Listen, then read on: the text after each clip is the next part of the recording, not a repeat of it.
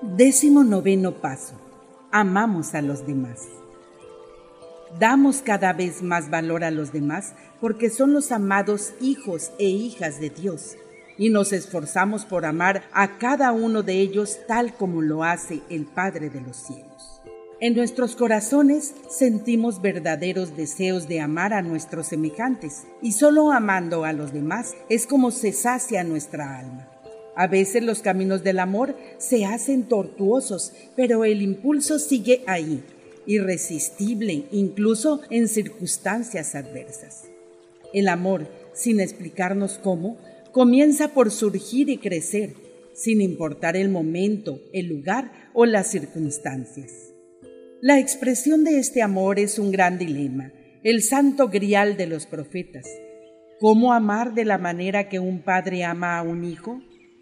¿Cómo amar a los demás como nuestro Padre nos ama a nosotros? ¿Cómo se comienza a amar y cómo podemos hacer que dure ese amor? Nace en un lugar profundo y desconocido, rodeado de misterio y por razones que se nos escapan. No entendemos por qué amamos, solo que lo estamos haciendo, porque el flujo del amor se resiste a cualquier análisis. El verdadero amor no repara en gastos, esfuerzo o gratificación, sino que simplemente existe en un espíritu de bondad y ternura. Pero, ¿cómo podemos en un mundo tan enorme aprender ese espíritu y otorgárselo a una persona desagradable, descuidada, cruel o sin fe? Es que somos capaces de mirar a nuestros hermanos y hermanas a través de los ojos del Padre y ver lo que Él ve sin emitir ningún juicio? Se nos conoce por el objeto de nuestro amor. Muchos aman las casas y los objetos, otros las apariencias y algunos incluso aman el engaño como forma de vida, disfrutando con ser cada vez más astutos. Algunos aman el dinero, el poder o la fama. Otros aman las cosas más sencillas. Y es a ellos a los que el Maestro prometió el reino. Nuestro amor puede dejar un camino abierto tras nosotros, puede evaporarse en el cielo o dejar un rastro de lodo en el suelo. El Padre fabrica el tejido del que está hecho el amor Tomamos la sustancia del amor de su almacén y la tejemos para vestir al desnudo. Actuar por amor estimula al amor verdadero. Amamos amando. Obrar por amor prende al mismo amor, porque cuanto más amor sintamos hacia los demás, más se reflejará en estos y más aumentará como mutua vivencia e impulso a amar. El universo nació del amor, no solo del fuego el amor es el impulso interior de la vida y cuando amamos, esa fuerza formidable resuena con poder universal en lo alto, prometiendo una nueva vida y un yo renovado. Vemos por su luz y cuando se nubla el horizonte, hay unos rayos dorados que bañan al dador y al recipiente del amor, porque en estos el Padre del universo se revela y se expresa. La ausencia de amor solo trae odio o indiferencia, y aparte del amor, cualquier relación entre los seres humanos queda vacía de contenido y resulta inútil y engañosa. Pero en el amor del Padre somos completos, recobramos nuestras fuerzas, se desecan antiguos barrizales, disminuye el peso sobre nuestros hombros y vemos el corazón de Dios en el momento de la creación. Los que dudan del poder del amor no conocen el gozo de la vida. Aquellos que colocan las cosas por encima del amor son prisioneros de la ilusión, porque ninguna posesión o posición merece la pena perder el amor, que perdura cuando las muchas cosas que hemos obtenido se deterioran o van a otras personas. El amor sobrevive a las cosas y es más dulce que éstas. El amor hace resaltar lo bueno de nuestras vivencias, perdura cuando todo lo demás falla. El amor alivia la fiebre de nuestras frentes y refrena la mano del verdugo.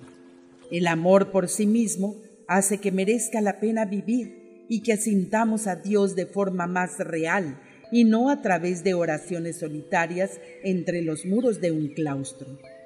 El amor tiende un puente en el abismo que existe entre lo que somos y lo que queremos ser.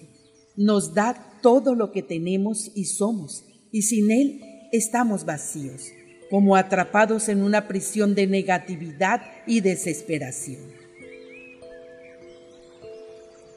Citas de los escritos de Urantia. Escrito 100, sección 4, párrafo 4 página 1098, párrafo 1. Estos elevados niveles de vida humana se logran mediante el amor supremo de Dios y el amor desinteresado del hombre. Si amáis a vuestros semejantes, debéis haber descubierto sus valores. Jesús amaba tanto a los hombres debido a que depositaba en ellos un alto valor. La mejor manera de descubrir los valores en aquellos que os rodean es conocer sus motivaciones. Si alguien os irrita, os produce sentimientos de resentimiento, debéis procurar discernir de buen grado su punto de vista, las razones de su comportamiento tan reprobable. Una vez que entendáis a vuestro prójimo, os volveréis tolerantes y esta tolerancia crecerá y se convertirá en amistad y madurará para convertirse en amor. Escrito 100, sección 4, párrafo 5, página 1098, párrafo 2. Si tan solo pudierais imaginar los motivos que impulsan a los seres cercanos a vosotros, cuánto mejor los entenderíais. Si tan solo pudieseis conocer a vuestros semejantes, acabaríais amándolos. Escrito 100, sección 4, párrafo 6, página 1098, párrafo 3. No podéis verdaderamente amar a vuestros semejantes con un simple acto de voluntad. El amor únicamente nace cuando se entienden por completo las motivaciones y los sentimientos de los demás. No es tan importante amar hoy a todos los seres humanos como lo es aprender a amar cada día a uno más de ellos. Si cada día o cada semana lográis comprender a uno más de vuestros semejantes, y si este es el límite de vuestra capacidad, estáis entonces de cierto haciendo vuestra persona más social y realmente más espiritual. El amor es contagioso y cuando la devoción humana es inteligente y sensata, el amor es más infeccioso que el odio pero tan solo el amor genuino y desinteresado es en verdad contagioso. Si cada mortal pudiese convertirse en un foco de afecto dinámico, este virus benigno del amor se difundiría pronto por la corriente emotiva y sentimental de la humanidad hasta el extremo de envolver a toda la civilización en el amor y se llevaría a cabo la hermandad del hombre. Escrito 112, sección 2, párrafo 7, página 1228, párrafo 2.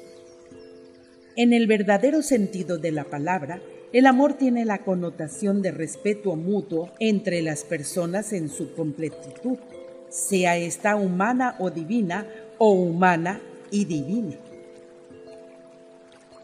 Escrito 112, sección 2, párrafo 8, página 1228, párrafo 3.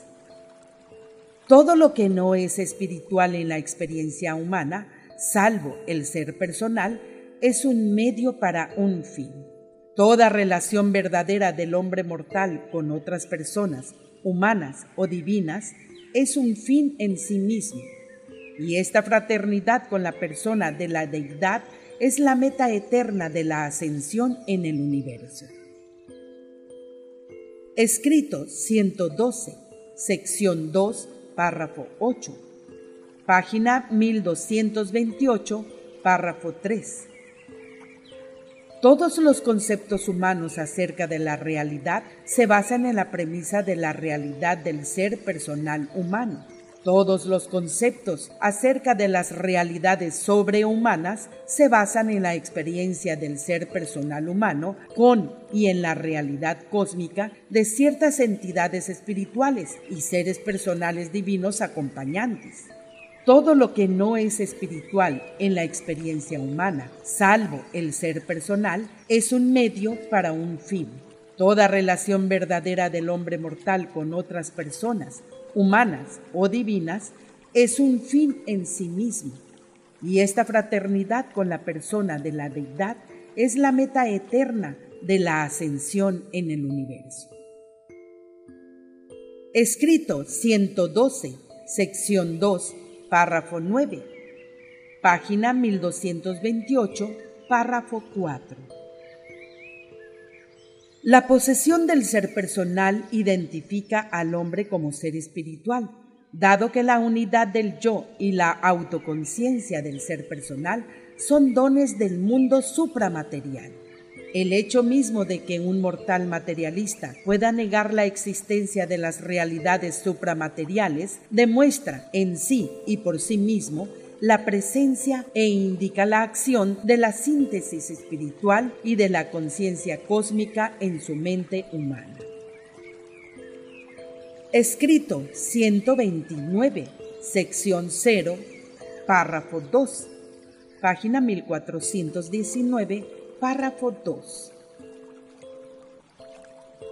Por naturaleza, Jesús quería a su gente, amaba a su familia, y este afecto natural se había incrementado enormemente debido a la extraordinaria dedicación que les había mostrado.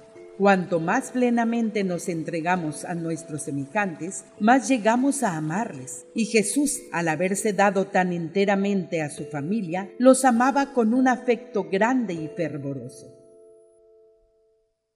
Escrito 138, sección 8, párrafo 9, página 1545, párrafo 10. Los discípulos aprendieron muy pronto que el Maestro tenía un profundo respeto y una misericordiosa consideración por cualquier ser humano con el que se encontrara, y estaban extraordinariamente impresionados ante esta atención que persistente e invariablemente brindaba a toda clase de hombres, mujeres y niños. A veces hacía una pausa en medio de algún profundo discurso para salir al camino y hablarle palabras de ánimo a una mujer que pasaba por allí sobrecargada con el peso de su cuerpo y de su alma. Interrumpía una importante conversación con sus apóstoles para fraternizar con un niño algo inoportuno. Para Jesús no parecía haber nada más importante que ese ser humano que por casualidad se hallaba en su inmediata presencia.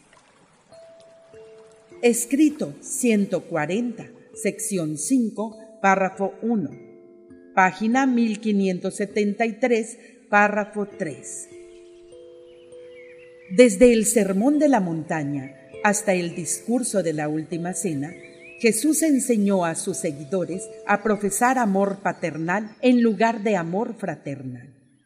El amor fraternal conllevaría amar al prójimo como a uno mismo, lo que significaría cumplir debidamente la regla de oro. Pero el afecto paternal requiere que améis a vuestros semejantes mortales como Jesús os ama a vosotros. Escrito 180, sección 1, párrafo 1, página 1944, párrafo 4. Tras unos momentos de conversación informal, Jesús se puso de pie y dijo, Cuando representé para vosotros la parábola en la que os mostraba de qué manera debéis estar dispuestos a serviros unos a otros, dije que deseaba daros un nuevo mandamiento, y eso es lo que haré ahora que estoy a punto de dejaros. Conocéis bien el mandamiento que manda que os améis unos a otros que améis a tu prójimo como a ti mismo. Pero ni incluso esa fervorosa dedicación por parte de mis hijos llega a satisfacerme plenamente. Quiero que realicéis actos de amor aún más grandes en el reino de la hermandad de los creyentes. Y por ello os doy este nuevo mandamiento, que os améis unos a otros como yo os he amado. En esto conocerán todos que sois mis discípulos, si tenéis amor unos por otros. Escrito 180, sección 5 párrafo 7, página 1950, párrafo 2. En el reino de la hermandad de los creyentes, amantes de la verdad y conocedores de Dios, esta regla de oro, en sus niveles superiores de interpretación y de entendimiento espiritual, adquiere unas cualidades vivas que hacen que los hijos mortales de Dios vean en este mandato del Maestro la necesidad de relacionarse con sus semejantes de manera que reciban en tal contacto con el creyente el mayor bien posible. Esta es la esencia de la verdadera religión, que améis a vuestro prójimo como a vosotros mismos.